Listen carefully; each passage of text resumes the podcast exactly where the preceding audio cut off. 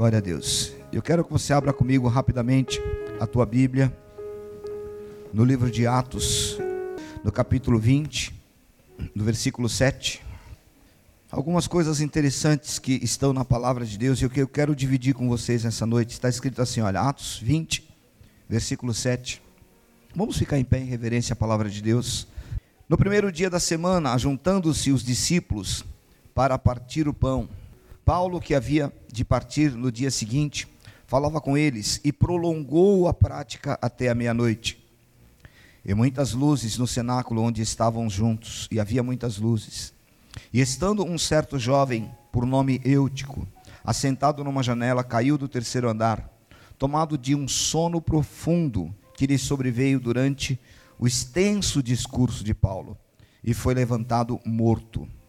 Porém, Paulo, descendo, inclinou-se sobre ele e, abraçando-o, disse: Não vos perturbeis, que a sua alma está nele. E subindo, partindo o pão, comendo, ainda lhes falou largamente até a alvorada. E assim partiu, e levaram vivo o jovem, e ficaram não poucos consolados. Senhor, nós te agradecemos porque este lugar é teu. Fala conosco, nos abençoa, nos dirige nós queremos, ó Deus, a tua direção para esta semana, para todos esses dias. Por isso eu te peço, usa a minha vida. Senhor, traz a tua direção, me faz lembrar daquilo que a tua palavra, Senhor, ministrou ao meu coração nesse dia. E que eu possa, Senhor, trazer a tua instrução aos teus filhos. Que o Senhor seja o nosso Deus neste lugar, em nome de Jesus. Amém e amém. Glória a Deus. Pode sentar-se em nome de Jesus. Amém. No texto que nós lemos aqui, conta um pouquinho sobre o apóstolo Paulo. Ele ia a muitos lugares pregando o evangelho, e esse lugar, a cidade de Troade, Troade era como se fosse uma cidade de passagem de Paulo, era um lugar de referência para ele. A Bíblia mostra em alguns trechos bíblicos que lá ele tinha roupa, lá ele guardava alguns livros, lá ele passava constantemente e dali ele sempre se instalava para dali ir para algum lugar era certamente um lugar de um curso fácil. E o apóstolo Paulo, então, ele está nesse momento, nesta cidade, e ali ele começa um culto. E é interessante que este culto que o apóstolo Paulo fez, ele nos ensina algumas coisas que eu quero falar rapidamente para vocês nesta noite. Certamente, nós aqui poderíamos pensar que o culto de Paulo deve ter sido muito chato. Deve ter sido um culto bem pedante ao ponto de um jovem dormir e cair da janela e morrer. E a Bíblia fala que Paulo falou muito naquela noite. Mas você já imaginou, irmãos, que Paulo começou o seu culto e a Bíblia fala que deu perto da meia-noite, ele estava empolgado falando das coisas. Também quem não estaria? Tendo um testemunho como o de Paulo, vendo os milagres como ele estava vendo, vivendo as coisas como ele vivia, era para ter um testemunho empolgante. Aliás, Pedro, Paulo, João, qualquer um desses, a gente ouvir devia ser maravilhoso, porque homens que andaram perto de Jesus, e quando eles dissessem assim: Olha, eu estava ao lado de Jesus, quando ele fez um milagre é, e ele curou a filha de Jairo, eu estava próximo dele quando ele brilhou lá no monte, eu vi coisas maravilhosas. Então, o testemunho desses homens devia ser muito bom, e a palavra deles também deveria ser muito prolongada. Mas a grande verdade é que neste momento, no primeiro dia da semana, esta igreja tinha se reunido para adorar a Deus.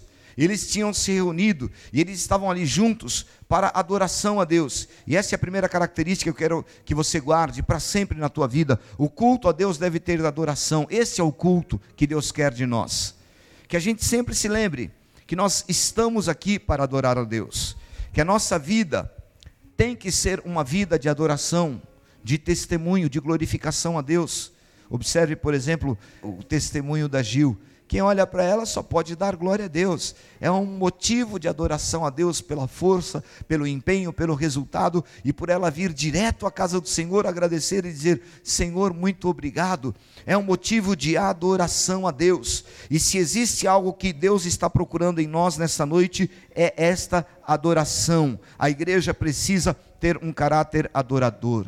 A igreja precisa ter um caráter cada vez mais voltado para buscar a presença do Senhor e adorá-lo. Quem não gosta da adoração, muito provavelmente não vai gostar do céu, porque a Bíblia nos mostra que lá no céu existem períodos de 24 horas em que os anjos adoram a presença do Senhor. E estes anjos estão lá e eles dizem: glória, glória, glória, aleluia, aleluia, majestade aquele que vive para todo sempre, santo, santo é o Senhor. Existem períodos de 24 horas de adoração a Deus. Já imaginou, se você não gosta de uma hora de adoração no culto na igreja, o que é que você vai fazer com 24 horas pela eternidade na presença do Senhor? Me perdoe a franqueza, eu imagino que o céu não seja o teu lugar, não sei onde será também não estou sugerindo o inferno. Mas pense nisso: que o cristão precisa ser adorador. E o culto a Deus, a Bíblia mostra que nesse período eles se reuniram para adorar a Deus e Paulo não teve o menor problema com isso. Uma igreja adoradora é uma igreja viva, uma igreja adoradora é uma igreja que é alegre, uma igreja adoradora é uma igreja curada, uma igreja que adora ao Senhor é uma igreja que tem o Espírito Santo agindo livremente sobre ela. A igreja que adora ao Senhor, ela invoca a presença do Senhor. A igreja que adora ao Senhor, ela está misturada com os anjos do Senhor, porque a Bíblia fala que constantemente na presença do Senhor os anjos adoram ao Senhor, querubins e serafins. Então nós precisamos desenvolver esse caráter adorador constante na nossa vida. Nós temos que nos misturar com a adoração e nós precisamos trabalhar por isso, porque se o Senhor encontrar em nós espírito de adoradores, ele vai se manifestar, porque a Bíblia fala que Deus habita no meio dos louvores. E se nós baianos, eu já estou me incluindo nisso, oxente, é, se nós nos envolvermos nisso, nós então poderemos dizer dizer Deus habita entre os baianos, porque os baianos são adoradores. Outra coisa que nós encontramos amplamente nesse culto que Paulo fez é a pregação da palavra. Cristão que não gosta da palavra vai ter um problema, porque a Bíblia diz assim que tudo passará, menos a palavra de Deus. Deus, ele vela, ele cuida da sua palavra. Ele tem zelo pela palavra dele. E nós precisamos nos misturar, entender isso, conhecer Bíblia, estudar Bíblia. Aquele que é fraco na fé, talvez ele conheça teologia, talvez ele conheça história estudo, institutos bíblicos, mas ele não conhece o Deus da Bíblia. E o que nós estamos falando não é sobre conhecimento teológico, é sobre conhecimento daquilo que a Bíblia definitivamente trata sobre o caráter de Deus. E quanto mais nós termos é, esta prioridade na palavra, no ensino, no conhecimento, na dedicação, no envolvimento com a palavra de Deus, mais curados nós seremos, mais restaurados, melhor será o nosso caráter, melhor será a nossa desenvoltura profissional, pessoal, melhores nós nós seremos como homens e mulheres, porque a Bíblia diz lá no livro de João que nós somos limpos pela palavra de Deus. Talvez alguma coisa em você não esteja bem ou não seja boa, e alguém critique, alguém fale contra, quer a cura para isso, busque na palavra, porque a palavra pode te limpar, e se você for limpo pela palavra, você será restaurado no teu caráter, na tua forma de ser, de negociar, de andar, de caminhar, tudo na tua vida se transformará numa grande bênção, porque a palavra pode curar. Paulo foi tão extensivo nesta palavra que ele pregou até a meia-noite e um jovem caiu e morreu. Ele foi lá, olhou o jovem, deu uma balançada e falou: Não se preocupe, o espírito ainda está nele. Voltou e a Bíblia dá um detalhe: que ele ainda pregou largamente até a madrugada. Alguns diriam isso, está falando muito hoje. Paulo estava ensinando a palavra. E eu quero te dar um conselho muito claro. Aprenda a examinar a Escritura, como diz em João 5,39. Aprenda a ter prazer na leitura da Bíblia. Aprenda a conhecer a Escritura. A Bíblia diz: errais por não conhecer, e muitos de nós erramos, vivemos mal, somos pessoas às vezes ingratas, temos um comportamento adverso da palavra do Senhor, porque não conhecemos, não entendemos o que a palavra pode fazer por nós. E se você entender e buscar a palavra do Senhor, eu te asseguro, muitas coisas serão transformadas em você. Aquilo que talvez você não goste em você e que você critica, não está relacionado ao espelho, que você, eu não tenho esse problema porque eu olho e vejo uma pessoa muito linda lá do outro lado, mas talvez você olhe e fala assim: Eu não gosto disso, desta olheira, desta orelha, eu não gosto desse nariz, eu não gosto desse cabelo, e você fica se criticando. Quer saber de uma coisa? Conheça a palavra do Senhor, e nela vai estar escrito que o Senhor te fez, Ele te criou, e Ele deu a você características maravilhosas, e quando você colocar estas características na mão de Deus, Ele vai transformá-las em tão maravilhosas que não importa qual seja a característica que você não gosta, as pessoas olharão para você e verão a glória, a alegria, a presença, o amor de Deus, e você será prontamente restaurado naquilo que você acha que você, que em você é uma deficiência. Conheça a palavra de Deus. Outro item que nós encontramos nesse texto, onde essa igreja se reuniu, estou sendo bem breve, é que Paulo diz assim que eles se reuniram e havia ali muita luz. Muitos estavam reunidos com lamparinas, lâmpadas acesas. Se era próximo da meia-noite, não existia energia elétrica. Então eu imagino que cada um, sabendo que Paulo ia pregar muito, trouxe da sua casa um pouco de luz e um pouquinho mais de óleo, de azeite para manter aquela lamparina acesa, porque já pensavam: esse Paulo vai demorar e eu não quero ficar no escuro. E esse tem sido o problema de muitas casas. Nós somos luz na igreja. Quando nós nos reunimos, nós damos a paz do Senhor. Nós somos uma bênção na igreja. Mas existem muitas casas que estão em trevas. E eles não têm luz. Eles não têm luz de Jesus em si mesmo. E eles vivem numa escuridão a Bíblia fala que estes homens estavam reunidos. É um detalhe, obviamente, da palavra de Deus, mas que ali tinha muita luz. Cada um trouxe a sua lamparina, trouxe a sua luz e ali ficou reunido, e não é por acaso que está escrito isso, esse detalhe na Bíblia, que ali havia muita luz, mesmo sendo meia-noite, estava claro, porque cada um trouxe a sua luz. Irmão, irmã, preste atenção nisso, querido que está hoje comigo aqui, entenda isso. A Bíblia diz que nós somos luz do mundo, nós somos sal da terra, e em nós precisa brilhar a luz de Cristo, em nós precisa brilhar a luz de forma que ofusque, que incomode aqueles que de alguma forma não conhecem a luz de Jesus Cristo e eles precisem de luz. Há um complexo, há uma dificuldade de alguns irmãos desejarem muita luz um para o outro, porque ficam nesse lance de espiritismo, é, não é, eu estou na luz, eu não estou. Irmão, olha, muita luz para você, porque nós somos luz do mundo e nós temos que deixar brilhar esta luz, nós temos que fazer resplandecer esta luz que está em nós, e as pessoas precisam ver que cada dia mais nós caminhamos, e a Bíblia diz que esta luz resplandeça. Levanta-te e resplandece, porque já vem a tua luz e a glória do Senhor vem nascendo sobre você. Você precisa brilhar no teu trabalho, você precisa brilhar no ambiente onde você vive, você precisa brilhar na tua casa. Muitas pessoas estão tropeçando, caindo, confusas, porque neles não há luz, porque eles andam em trevas, porque não conhecem o caminho, porque neles não está Jesus Cristo, e você você pode ter luz suficiente para levar muitos a viver uma restauração. Hoje nós estamos reunidos aqui para que a luz de Jesus Cristo brilhe em nós. Nós precisamos ser mesmo luz por onde andamos, por onde estamos, luz naquilo que falamos, luz como vivemos, luz nas nossas realizações, luz naquilo que temos em casa, luz naquilo que projetamos para o nosso futuro, luz naquilo que ensinamos para os nossos filhos, luz em tudo o que somos, precisamos manifestar Jesus Cristo. O problema é quando estamos em trevas, quando ficamos perdidos, sem direção em quarto, a Bíblia fala que o jovem que caiu, o Eutico, ele estava ali sentado numa janela, dormiu e caiu.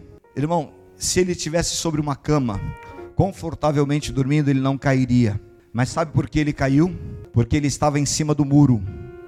Muitas pessoas têm caído porque andam em cima do muro, são indecisas, não sabem o que querem, uma hora quer, outra hora não quer uma hora é santo, outra hora é pecador. Uma hora ama as coisas de Deus, outra hora é profano. Uma hora quer estar na presença do Senhor, outra hora pouco importa. E andar em cima do muro é como este jovem. E nós temos aqui uma referência. Não é por acaso que a Bíblia dá esta referência. Os nossos jovens precisam ver em nós uma consistência, uma referência, precisam ver em nós o suficiente para que eles entendam: esta pessoa tem o suficiente de Deus e nele não há desequilíbrio, ele não está tombando para todos os lados. Passa-se o tempo, passam-se os anos, passam-se as histórias e ele está sempre firme, ele está na rocha, ele está em Cristo. Não existe inconsistência na minha fé, não existe inconsistência na minha relação com Deus. Eu não sou levado por qualquer vento de doutrina, eu não sou ensinado por qualquer pessoa que me faça crer nisso ou naquilo. Eu creio em Deus e em seu Filho Jesus Cristo. Isso tem que ser claro para o mundo. Senão eu estou em cima do muro. Eu creio em Deus, mas eu não saio de casa sem ler o meu horóscopo. E nele diz que o dia será péssimo. Na Bíblia diz que eu tenho todas as coisas em Jesus Cristo. E eu fico meio sambando no meio das coisas. Horóscopo, Bíblia, Deus, Jesus e agnóstico. Eu quero dar a você hoje uma direção. Saia de cima do muro, porque nele há morte. Saia desta confusão mental, destas complicações, porque elas estão te roubando, elas estão tirando de você as tuas convicções, elas estão tirando de você a tua fé, elas estão roubando de você a tua vida com Deus, porque muitos estão andando em cima do muro, e as convicções daqueles que estão em cima do muro são estas: eu vou ficar por aqui, porque em último caso, se não der certo, eu pulo fora. Cuidado, que antes de pular fora você pode morrer. Eutico não teve tempo de sair do culto chato de Paulo. Ele dormiu e caiu antes. Sabe por quê? Servir a Jesus Cristo é uma decisão. É porque ninguém que serve a Jesus Cristo anda indeciso. Em nome de Jesus, creia nisso que eu estou te dizendo e coloque a tua vida em ordem hoje. Saiba que Deus não quer você em nenhuma circunstância menor delas na tua vida, Ele não quer você com dúvida. Deus tem um certo distanciamento daquele que não tem fé, porque a Bíblia diz assim: que sem fé é impossível agradar a Deus, e se você não está agradando a Deus porque você não tem fé, você está desagradando a Deus. Então saia de cima do muro hoje Diga a todo mundo: sou crente, sirva a Deus, vou à igreja, amo ao Senhor. Eu agora decidi que a minha vida é deste jeito. Eu estou caminhando assim, e assado, e frito, e cozido, não importa. Eu estou em Jesus Cristo, e o mundo precisa saber disso: que a minha fé é revolucionária, e porque eu creio, Ele faz maravilhas. Amém? Decida-se hoje a servir a Jesus Cristo. Em quinto lugar, a Bíblia nos fala que, independente da condição desse eutico que ele caiu, Paulo não deixou de prestar atenção nele. Ele interrompeu o seu belo sermão, demorado, longo, ele interrompeu o seu sermão e desceu do seu status de apóstolo, de pregador, de líder daquela igreja, e ele desceu e ele foi até aquele morto e deu uma olhada e avaliou e viu e discerniu pelo Espírito que ele ainda tinha vida, e ele se vira para a igreja e diz: Olha, ainda tem vida nele. E voltou para pregar. A igreja precisa desenvolver um caráter mais humano. A igreja precisa e quando eu digo igreja, isso não está relacionado a pastores, a pregadores, não está relacionado a líderes, está relacionado à igreja. E a igreja precisa ser mais, cada vez, marcada por esta condição de prestar atenção naquele que caiu, naquele que de alguma forma, pela sua indecisão, tropeçou, foi jogado para fora, caiu do muro. E se a igreja tiver esta condição, se a igreja for viva em amor, se a igreja exercitar tudo isso, cada vez mais nós vamos recuperar pessoas, cada vez mais nós vamos envolver famílias. O problema de 90%, 95% de muitas das igrejas é a indiferença. E quando a indiferença está operando no caráter, na vida das pessoas, ela se torna cada vez mais dura, mais cruel, e nós estamos vivendo no mundo da indiferença, nós estamos vivendo em lugares de indiferença, e não é de agora, nós estamos nos tornando indiferentes. Paulo teve uma atitude para mostrar ali naquele ambiente na igreja, que a igreja podia ter socorrido, ele não precisava parar o ensino, a palavra, tanto que ele continuou. Alguém poderia ter ido, mas sabe qual foi o movimento da igreja naquele momento? Foi só se alegrar. Eu quero, em nome de Jesus, convocar a igreja, o exército de Jesus Cristo, nesta noite, para que tenha esta importância, para que aprenda a caminhar com aqueles que de alguma forma caem e precisam ser socorridos, precisam ser atendidos. A igreja precisa se envolver nesta condição. Saiba, Jesus Cristo estava em frente ao túmulo de Lázaro, ali havia uma pedra. Jesus Cristo, com todo o seu poder, ele poderia fazer algo extraordinário e dizer: Sim, sim, Salamim, sai essa pedra para mim, e a pedra sairia dali. Sim ou não? Mas o que ele disse? Tirai a pedra, pediu ajuda. Não foi? Ele envolveu as pessoas naquele lugar. Ele poderia dizer a Lázaro: Lázaro, saia e ataduras caiam. A palavra, a criação estava nele, o Elohim, o poder de Jesus Cristo se manifestaria e qualquer coisa aconteceria. Mas ele diz: Lázaro, sai. E ele diz: tirai as ataduras. Ele estava envolvendo a igreja. Erga tua mão e diga assim comigo: Eu quero estar envolvido na recuperação de muitas vidas, para a glória de Deus, em nome de Jesus. Não seja indiferente com aquele que entra e sai da igreja. Não seja indiferente com aquele que tem necessidade. Não seja indiferente com aquele que está sofrendo. Não seja indiferente com aquele que precisa de uma palavra, de uma orientação. A igreja precisa se manifestar em amor. E esse é o caráter verdadeiro do cristão. Paulo subiu e a Bíblia fala que ele partiu o pão. Ele exercitou a comunhão. Nós precisamos ter comunhão no nosso culto. Se há algo que Deus procura entre nós, é comunhão. Se há algo que Deus está buscando entre a igreja, é o exercício desta amizade, companheirismo. E quanto mais nós exercitarmos isso, melhor será o nosso convívio na igreja. Mas sabe que muitas vezes a prática exterior está presente tão é, dentro do nosso coração, da nossa convivência, que nós então nos tornamos cheios de é, egoísmo, cheio de elitismo, cheio de separatismo, e eu imagino que o meu evangelho é melhor, e eu não falo com aquele irmão, eu não posso ter comunhão com aquele outro, e ainda existe, infelizmente, no corpo, na igreja, algumas pessoas que dizem: Eu não fui com a cara dele. Se Deus algum dia dissesse a você, queridão, não fui, e aí? Mas a Bíblia fala que Ele nos amou primeiro. Você precisa exercitar o amor.